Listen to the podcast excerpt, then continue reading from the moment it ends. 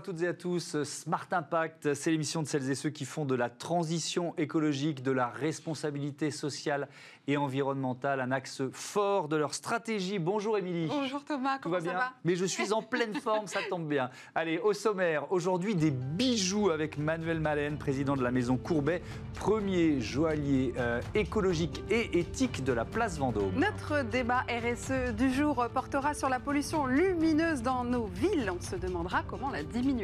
Et puis du spectacle engagé, Diariata Ndiaye nous racontera comment elle sensibilise le public aux violences faites aux femmes avec un spectacle de slam, mot pour mot, et surtout, ce dont on va parler, une application pour mobile, App L.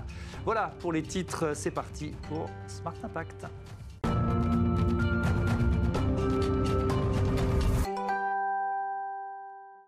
Bonjour Manuel Malène. Bonjour. Bienvenue, heureux de vous accueillir euh, sur ce plateau. Vous êtes le cofondateur avec euh, Marianne Wachtmeister de la maison Courbet, maison de joaillerie euh, qui est installée sur la place Vendôme à Paris, avec vos diamants, votre or qui sont différents des autres. Pourquoi? Alors ils sont, ils sont différents dans le sens où l'or vient de ce qu'on appelle les mines urbaines, c'est-à-dire là où on récupère les téléphones portables, les ordinateurs, les cartes graphiques, il y a un petit peu d'or là-dedans. Et on sait d'ores et déjà qu'il y a plus d'or au-dessus de la Terre qu'en dessous de la Terre. Donc ah pourquoi, pourquoi pas le réutiliser, tout simplement Donc c'est de l'or recyclé C'est de l'or recyclé, mais qui provient un peu de la techno, on va dire. Et de l'autre côté, on ne, on ne travaille qu'avec des diamants de laboratoire, des diamants créés par l'homme. Il faut savoir que le diamant, c'est du carbone. Il y a des millions d'années sous terre, ce carbone-là, emprisonné dans le magma terrestre, euh, sous haute pression, haute température, s'est transformé en, diamant. Et eh ben, ce carbone, on fait exactement la même chose en laboratoire. Et magie de la nature, ça devient du diamant. Mais ils sont aussi beaux que les diamants euh, de nature? C'est exactement la même chose. C'est exactement la même chose. En, gros, alors, pour choquer parfois, je dis c'est la même différence que vous avez entre un bébé éprouvette et un bébé. À part la naissance, tout le reste est pareil. Donc c'est exactement ça. Et surtout, ça évite les plus gros trous faits par l'homme sur la Terre que sont les mines de diamants. Mmh. Ils sont fabriqués à partir de, la même matière première Expliquez-nous un peu techniquement. Du carbone, en fait, c'est des atomes de carbone que l'on va soumettre à haute pression, haute température, et ils vont s'agréger, se former, et ça va devenir un diamant brut. Et quand on le fait en laboratoire, on le fait avec la même incertitude de résultat que la nature. Parfois, c'est très beau, mais parfois, c'est très vilain. Donc, euh, donc voilà. Et ensuite, euh, l'homme va, va faire son œuvre en, en taillant ce diamant-là. Et donc, c'était pour euh, répondre à une demande euh, croissante hein, de la part des clients. Vous avez créé Courbet. Comment s'est passé Vous étiez dans la joaillerie déjà hein? Oui, j'étais dans ce milieu-là depuis, bah, ça fait 30 ans maintenant, le temps passe vite. Quelques années. Euh, quelques années, on va dire, effectivement. ça se voit pas. Non, c'est bien, c'est gentil. J'adore la télé. mais donc, le, non, le fait est, c'est que ce, ce diamant-là, il existe depuis très très longtemps, en fait. On sait faire du diamant, mais on sait le faire pour l'industrie. Et l'industrie, on fait de la poussière. Mm. Et la poussière, on se fiche de sa couleur, de sa taille, de sa, de sa pureté. Or, ça fait 7-8 ans maintenant qu'on arrive à le faire pour la joaillerie et donc de faire un diamant qui grossisse et qui soit assez beau pour qu'on puisse l'utiliser. En fait, moi, j'ai découvert ce diamant-là il y a maintenant 4 ans. Et en le découvrant, je, me suis dit, et en partageant avec Marianne, je me suis dit, attends, il y a un truc incroyable à faire. Parce qu'en général, quand on crée une marque écologique, on, a souvent des, contraintes, on est obligé de faire des, euh, parfois des, des, comment dire, des, des concessions sur euh, sur le style, des concessions sur la euh, sur la pureté, etc. Mm. Là, c'est pas du tout. On a de l'or et des diamants. Donc les deux, les deux matériaux les plus usuels dans la joaillerie. Oui, de qualité. Quoi. Donc on a de quoi s'amuser. Donc la demande des clients, pour reprendre la question d'Émilie, elle, elle existait peut-être, mais un peu virtuelle, parce qu'on ne pouvait pas encore les produire, c'est ça Parce qu'il n'y avait pas d'offre. Tout simplement, les gens ne savaient pas que ça existait. Oui, puis on peut se dire, euh, dans le luxe aussi, il y a, une demande, il y a une demande en fait de ah, transparence. Mais, clairement, les, les, les, les, gens, euh, les gens effectivement ont, cette, euh, ont, cela en, conscience et qu'ils soient clients du luxe ou pas. Et qui sont vos clients d'ailleurs, vous? En, l'occurrence, aujourd'hui, j'ai envie de dire, c'est c'est peut-être les millennials qui représentent la plus grande partie de, notre clientèle. Euh, un, parce que je pense que l'écologie sont nés avec, mm. tout simplement. Donc c'est vraiment un, sujet important chez eux. Après, il y a une rencontre un peu évidente qui est la vague de fiançailles. Mm. Et donc c'est aussi les millennials qui sont un peu plus concernés que, mm. euh, que ma génération, par exemple. Donc euh, donc c'est vrai qu'on a pas mal de millennials qui viennent. Et vous avez créé la Maison Courbet en 2018. L'idée, c'était en 2017. Ça, ça marche? Ça, ça a bien décollé? Ah oui, oui, oui, oui, oui, On est même, euh, on est même étonné du succès, on va dire, avec Marianne. Et euh, non, c'est clair. Il y a un très bon bouche à oreille. Euh, il y a eu énormément de retombées sur le sujet. Et en fait, je pense qu'on répond, et comme, comme vous le disiez, Émilie, on répond vraiment à une demande. Et, et, là, il y a, y a, une vraie rencontre qui se fait. Euh, et, ça se passe formidablement. Comment vous êtes accueilli par les acteurs du marché, de la place Vendôme notamment?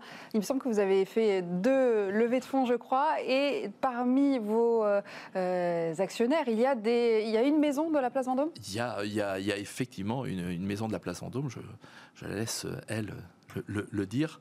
mais, mais, effectivement, oui, on a, fait, on a fait deux levées consécutives, dont une pendant, pendant le Covid. Mais c'est vrai que l'accueil que l'on a, franchement, il est, il est, il, est pas mal. Enfin, je veux dire, déjà, on est tout petit, hein, faut pas, faut pas rêver. Donc, euh, mm. donc pour l'instant, il s'intéresse pas trop à nous. Mais, euh, mais j'ai envie de dire, c'est plutôt les miniers qui sont, euh, qui sont effectivement un peu.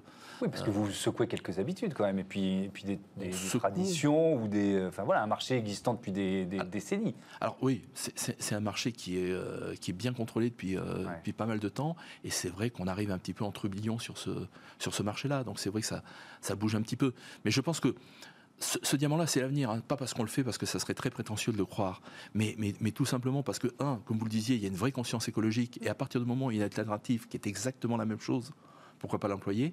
Et puis d'autre part, les mines, comme tout ce qui se passe sur la Terre, on a déjà pillé tout ce qu'il fallait, mmh. et il y en aura de moins en moins. les conditions de travail aussi, hein, des mines. Hein, voilà, ça c'est un autre sujet, et je crois qu'il y a des, des films qui s'en sont Mmh. sortir sur le sujet, exactement.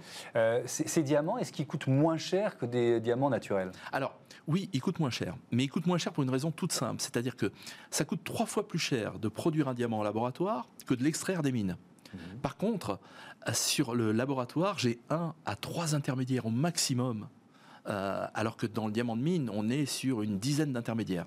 Et en fait, c'est le circuit court qui fait qu'il est moins cher à l'arrivée. c'est pareil pour, euh, pour l'or, hein, je crois que ça coûte plus cher de prendre de l'or euh, recyclé. Hein. Alors là, en l'occurrence, c'est plus cher, quoi qu'il arrive. C'est vrai que c'est 15% plus cher à peu près, l'or recyclé qu'on utilise nous. Et c'est quoi? C'est un, un, marché qui existe du recyclage de nos, de nos tablettes, de nos smartphones pour récupérer les métaux Exactement, il y a des métaux rares, il y, a, un tas de choses. Il y a un petit gramme d'or qui se promène dans les cartes graphiques. Et bah, autant l'employer.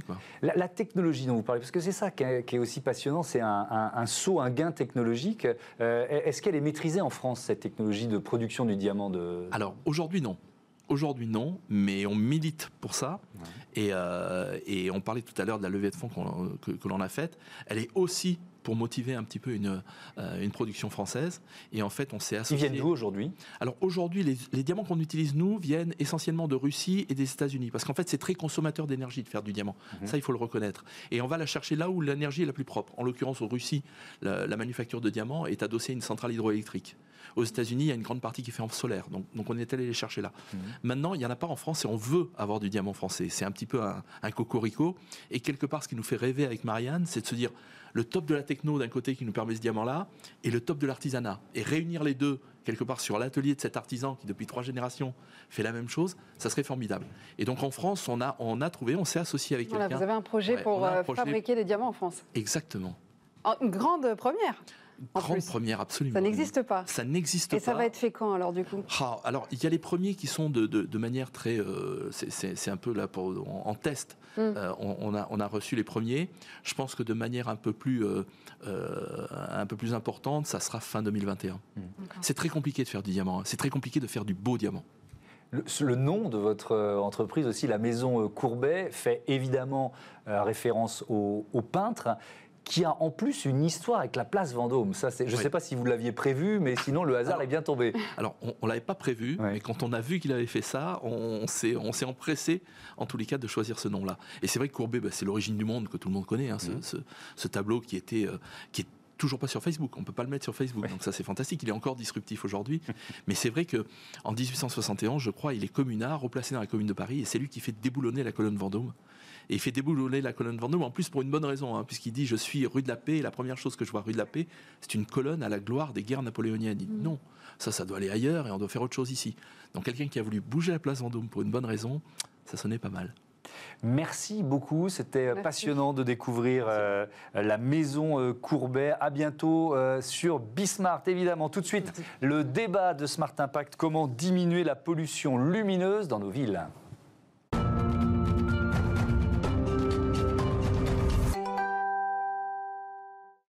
Comment diminuer la pollution lumineuse C'est le thème de notre débat euh, RSE du jour. On accueille tout de suite nos deux invités pour en parler.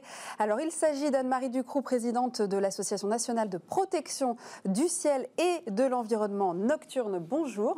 Bonjour et Jérôme Cohen, fondateur et président de l'organisation Engage, qui fédère des acteurs du changement. Bonjour Jérôme. Bonjour à vous deux. à tous les merci. deux. Merci, merci de cette invitation. Pour parler de ce sujet passionnant, euh, un chiffre peut-être pour commencer, plus 94% d'augmentation de lumière émise la nuit euh, pour l'éclairage public en 20 ans. Vous précisez sur votre site qu'il faut ajouter à ce chiffre les lumières émises par les publicités, les enseignes lumineuses, les façades, façades vitrines, bureaux, etc.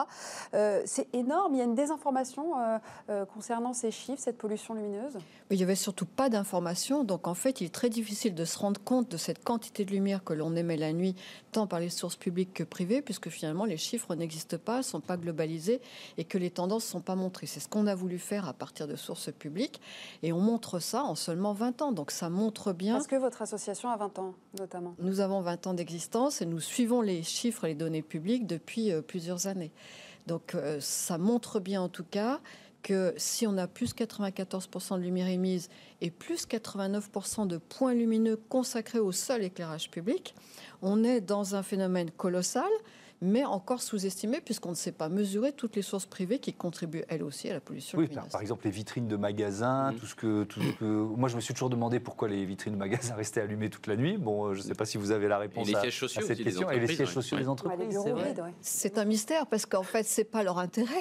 Mais alors nous, on entend tous les arguments, bien entendu. On nous a même dit ah mais non, mais ça contribue à la sécurité dans les villes. On leur dit non, mais il y a l'éclairage public pour ça. C'est sa fonction, c'est sa mmh. finalité. Donc il n'y a pas de besoin réel de le faire. Et nous, on fait même des suivis de terrain. Je pourrais vous montrer ou vous raconter des tas d'exemples où on voit par exemple un, photographe ou un joaillier qui sort les objets précieux de la vitrine la nuit pour euh, risque de vol mhm. et qui en fait laisse la vitrine tout éclairée. Vous voyez, c'est mhm. des, tas de choses comme ça qui sont complètement aberrantes et qui en plus, faut le dire tout simplement, sont un coup pour eux. Donc c'est quand même un non-sens. Mais Jérôme Cohen, est-ce que, est que ça incite le client à revenir le lendemain s'il passe le, euh, en fin de soirée devant une vitrine éclairée? Enfin, vous voyez, c'est quoi la logique euh, euh, économique et enfin, Je pense que j'ai pas de, enfin, j'ai pas d'échute, j'ai pas de réponse à vous donner là-dessus, bien évidemment, j'en ai pas faite. Mais je trouve que ça montre surtout, de même que pour la pollution atmosphérique, l'évolution encore à faire sur la prise de conscience mhm. des acteurs des villes, des maires, des acteurs locaux, mais aussi des, des décideurs d'entreprise et des citoyens. Et je pense que vous, vous, réagirez là-dessus, évidemment, vous savez mieux que moi, mais euh, que cette prise de conscience, elle, elle est en train de s'accélérer. Et, finalement. Des entreprises, notamment? Bah, Des entreprises, oui, je crois, parce que euh, les entreprises, c'est constitué de salariés, euh, les décideurs sont des citoyens, et ils ont une interaction forte avec les maires, avec les élus locaux. Et c'est sur ces trois acteurs qu'on peut, avoir, qu'on peut avoir un poids et qu'on peut faire évoluer les consciences. Mais entre la prise de conscience qui s'accélère et qui est récente, comme pour le climat, et puis le passage à l'action, eh bien, il y a des actions euh, de lobbying, d'intérêt général, euh, des actions de prise de conscience, de, connaissance, de compréhension. Et je pense que toutes ces dimensions euh, sur l'impact sur le biorhythme, sur l'impact sur, les hommes, sur la faune, sur la flore, est en train d'émerger de plus en plus. Et je pense que ce phénomène, je crois, cette prise de conscience et donc qui va s'en suivre, va s'accélérer dans les prochaines années. Alors on va parler de cet impact, mais, mais d'abord sur le, la, capacité à convaincre et peut-être les freins que vous euh, rencontrez. C'est encore difficile de, de, de, convaincre des, des, chefs d'entreprise ou même des, euh, des collectivités euh, locales, des mairies, de, faire baisser comme ça cette pollution. Mais écoutez, nous, on a 20 ans de recul sur cette argumentation et cette mm. pédagogie du sujet et des enjeux, des enjeux au sens pluriel parce qu'ils sont nombreux. Euh, quand les, premières alertes ont été données par euh, les fondateurs de l'association, ils étaient évidemment pris pour des farfelus totales. C'est-à-dire que ce sujet n'existait mm. pas euh, et ceux qui le soulevaient étaient forcément complètement erratiques. Deuxième chose, deuxième étape, on a été pris pour des gens dangereux parce que quand les choses ont commencé à prendre, c'est juste le bon sens en fait ce qu'on raconte. Hein. et en plus, on peut démontrer par l'exemple que ça marche mieux si on fait un peu comme euh, on recommande de le faire. Alors du coup, on a heurté de plein fouet des lobbies très installés depuis des décennies. Donc on a été pris pour des gens relativement dangereux qu'il fallait contrer par des arguments et notamment de faux arguments. Et enfin, aujourd'hui, on est dans l'étape actuelle vraiment différente où on explique les choses. Il faut quand même passer un peu de temps à expliquer. Mais quand on fournit les chiffres, les données, les possibilités, les objectifs et les gains qu'on peut réaliser aussi, mais les gens nous disent, mais c'est juste le bon sens que mm. vous nous dites. Donc on a vraiment cheminé en 20 ans sur mm. tout ça. Ça ne veut pas dire qu'il ne reste pas des, des résistances. Par exemple, on nous argumente toujours sur la sécurité. On connaît cet argument depuis 20 ans. Donc, vous pouvez prouver que ça n'a pas d'impact sur la sécurité, le fait d'éteindre hein, ou de moins, de moins éclairer On a des tas de chiffres sur cette question. Premièrement, les chiffres du ministère de l'Intérieur, quand on est dans un cas d'extinction partielle ou complète en milieu de nuit, parce que c'est souvent en milieu de nuit, c'est pas à 19h dont on parle, hein, mmh. Euh, les chiffres du ministère de l'Intérieur montrent que les délits ont lieu majoritairement deux jours, donc ne sont pas liés à des questions d'extinction nocturne. D'autre part, on sait, puisqu'on les suit, qu'il y a 12 000 communes en France, donc déjà un tiers des communes, et pas que des toutes petites, qui pratiquent de l'extinction en milieu de nuit. Donc on sait qu'elles ne sont pas à feu et à sang. Et en plus, on sait qu'elles font d'énormes économies budgétaires. Alors nous, ce qu'on propose les trois quarts du temps, c'est de dire, premièrement, faites de la pédagogie, parce que quand on explique aux élus, aux équipes territoriales, aux citoyens, ils comprennent les enjeux. Et d'emblée, c'est quoi les enjeux? Parce qu'il y, y, a quand même des enjeux euh, de, sur, sur l'environnement qui sont gravissimes, sur les insectes et, les animaux euh, qui sont euh, très touchés. Ça modifie leur comportement. Est-ce que vous pouvez nous expliquer concrètement qu'est-ce que provoque cette pollution lumineuse sur l'écosystème. La pollution lumineuse, c'est un sujet passionnant parce que c'est un sujet véritablement de développement durable ou de responsabilité sociétale, parce que ça intègre tous les aspects des conséquences sur la vision, le sommeil et la santé humaine, des conséquences sur la biodiversité, je vais revenir pour répondre à votre question tout de suite, des conséquences sur la consommation énergétique, la consommation de budget public, des effets sur le climat, une, des émissions de gaz à effet de serre qu'il faudrait mesurer beaucoup plus globalement, plus des conséquences astronomiques, etc consommation de terra, puisqu'on utilise aujourd'hui pour les LED énormément de terra. Donc vous voyez, c'est quand même une question extrêmement intégrée, intéressante. Sur la biodiversité, c'était un des aspects totalement méconnus de la question que nous avons fortement porté à l'agenda public jusqu'à le faire inscrire dans la dernière loi de biodiversité en 2016. Désormais reconnu dans cette loi et avec de nombreuses études scientifiques, on a aussi fait un guide sur de la bibliographie scientifique internationale qui montre par groupe d'espèces tous les impacts qui peuvent être différents par espèce de la pollution lumineuse. Pour les insectes, on dit aujourd'hui que c'est la deuxième cause de l'effondrement actuel des insectes, après les pesticides ou avec les pesticides.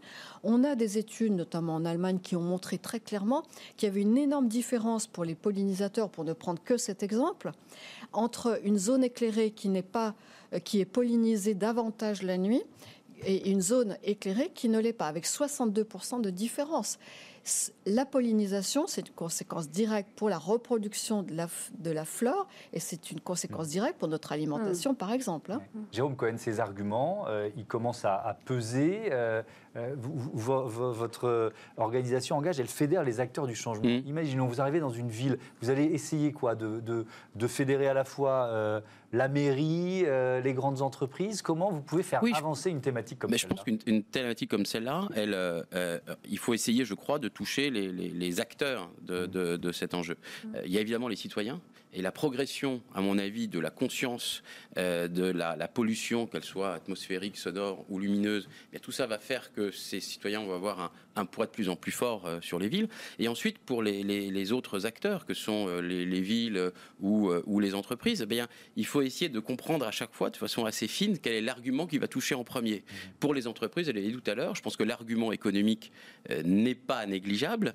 et qu'il sera une, qu'il participera de l'accélération du changement. Après, pour les villes, eh bien évidemment, les citoyens sont des, sont des, sont des électeurs, donc je pense que ce sera un poids aussi manifeste. Et puis, il faut réussir, je crois, à trouver un juste équilibre entre euh, des questions euh, environnementales d'abord, ce qui sont à mon avis majeures, mais dans l'environnement ou dans la dans la euh, dans la, enfin les hommes font partie de la biodiversité, donc évidemment l'impact est fort. Et puis après des arguments qui sont d'ordre économique, et puis des arguments qui sont probablement d'ordre sécuritaire. En fait, tout ça, on doit trouver l'équilibre qui va faire basculer la prise de conscience vers des transformations effectives. Et l'association que vous dirigez a évidemment un, rôle et un impact majeur. Nous, on est là pour, pour amplifier et puis pour apporter euh, ces, ces, éléments euh, aux décideurs, à ceux qui vont prendre la, les décisions et qui vont faire vraiment bouger les choses. Voilà. Sur le terrain. Sur le terrain, oui, exactement. Merci beaucoup, merci, merci à, à tous les deux d'avoir participé à, à, ce débat dans Smart Impact. Tout de suite, une application pour prévenir, pour dénoncer les violences faites aux femmes.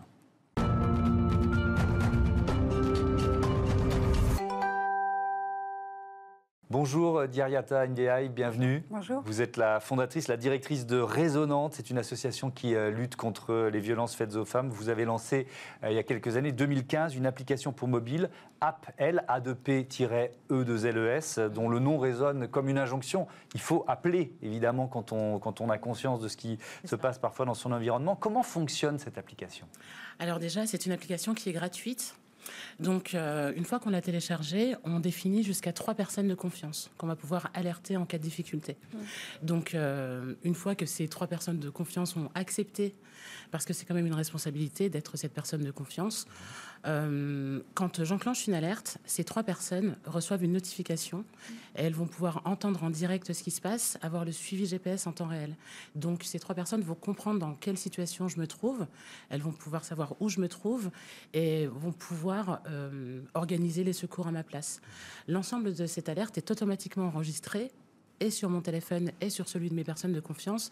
Et l'idée, c'est aussi de permettre à ces femmes victimes de toute forme de violence euh, d'avoir des audios qui vont pouvoir prouver mmh. euh, ce, qui, ce qui leur est arrivé, parce que la question des preuves, euh, c'est aussi un vrai sujet. Bien sûr. Donc, elle, elle, existe depuis 2015, donc vous pouvez mmh. tirer un, une forme de premier bilan et, et, et évaluer son, son efficacité. Y a, il y a beaucoup de, femmes qui ont pu échapper aux, violences qu'elles subissaient grâce à l'application? Alors donc cette application, donc elle a une fonction d'alerte, mais elle a également euh, d'autres fonctionnalités.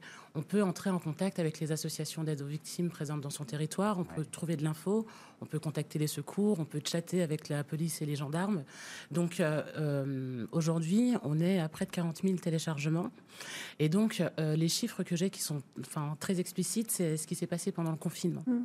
Donc sur les huit semaines de confinement, il y a eu 6400 alertes enclenchées depuis l'application. Donc des personnes qui ont contacté leurs personnes de confiance. Beaucoup plus qu'avant D'habitude, c'est quoi le... Généralement, on était entre 1008 et 2300 alertes. Là, on a fait 6400 alertes. Euh, il y a eu également, pendant le confinement, 1200 appels vers le 112. Donc, euh, on... alors, effectivement, on a su que pendant cette période, euh, les violences avaient augmenté. Alors, ce que, nous, ce que ça nous a permis de voir, c'est qu'on avait vraiment pensé un outil efficace parce que ça a été, il a pu être utilisé même dans cette situation euh, euh, très compliquée pour les femmes victimes de violences. Ouais, vous proposez aussi une, une, carte internationale interactive. Donc, qu'est-ce qu'on peut trouver grâce à cette carte? Des lieux justement pour, pour être aidé ah ben, C'est ça, c'est que euh, le problème quand on est victime de violence ou qu'on est témoin de violence, c'est qu'on a envie de, de, de, de s'en sortir, on a envie d'aider, mmh. mais on ne sait pas exactement où trouver de l'aide. Mmh. Il existe en France et même au niveau international tout un tissu associatif euh, qui est très professionnel, qui propose de l'aide juridique, de, de, de l'écoute, de l'hébergement d'urgence.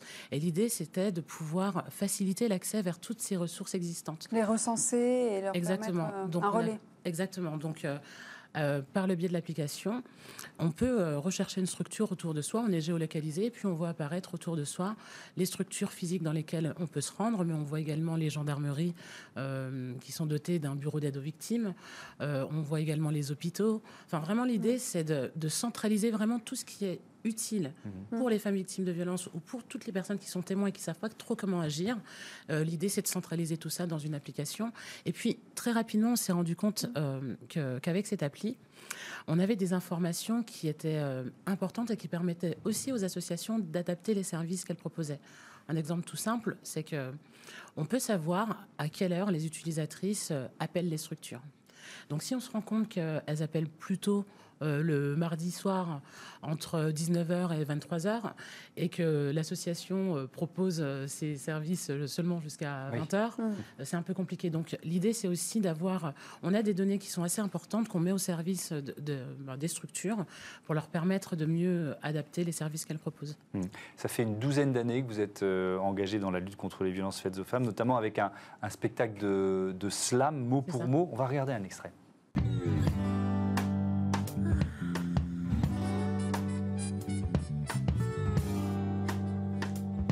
Je me sens belle et libre depuis que je suis partie. Libre de vivre, de dire et de sourire. Je me sens belle et libre depuis que je suis partie. Je me sens vivre. Ce n'est plus un mirage, je vis sur un nuage. J'ai dessiné un sourire sur mon visage. Je perdais tout courage et je restais sage. J'envisageais le pire, puis je tournais la page. Je ma vie en l'air, j'étais à bout.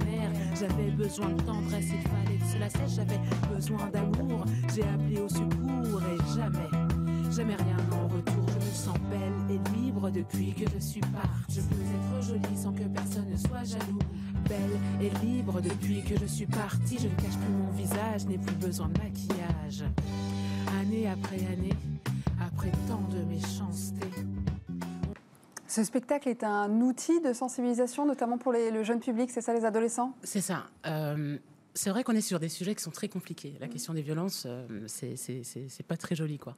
Et donc, euh, quand on veut aborder ces sujets qui concernent aussi les jeunes publics, il faut arriver avec des supports euh, qui leur permettent ben, d'appréhender la thématique. Donc, ce spectacle nous permet de sensibiliser les jeunes publics et les, jeunes adultes. Euh, et c'est vrai que ce qui est assez fou, c'est qu'à chacune de nos interventions, parce qu'avec l'association Résonante, on a comme public cible les 15-24 ans et on a créé des supports pour travailler avec ces publics-là. À chacune de nos interventions, on a des témoignages de jeunes victimes, mais également de jeunes témoins de ce qui se passe à la maison. Et on se rend compte que d'arriver avec des outils et des supports adaptés à ce public-là, euh, ça permet euh, ben, de libérer la parole et, c'est quelque chose qui est assez, assez important sur ces sujets-là.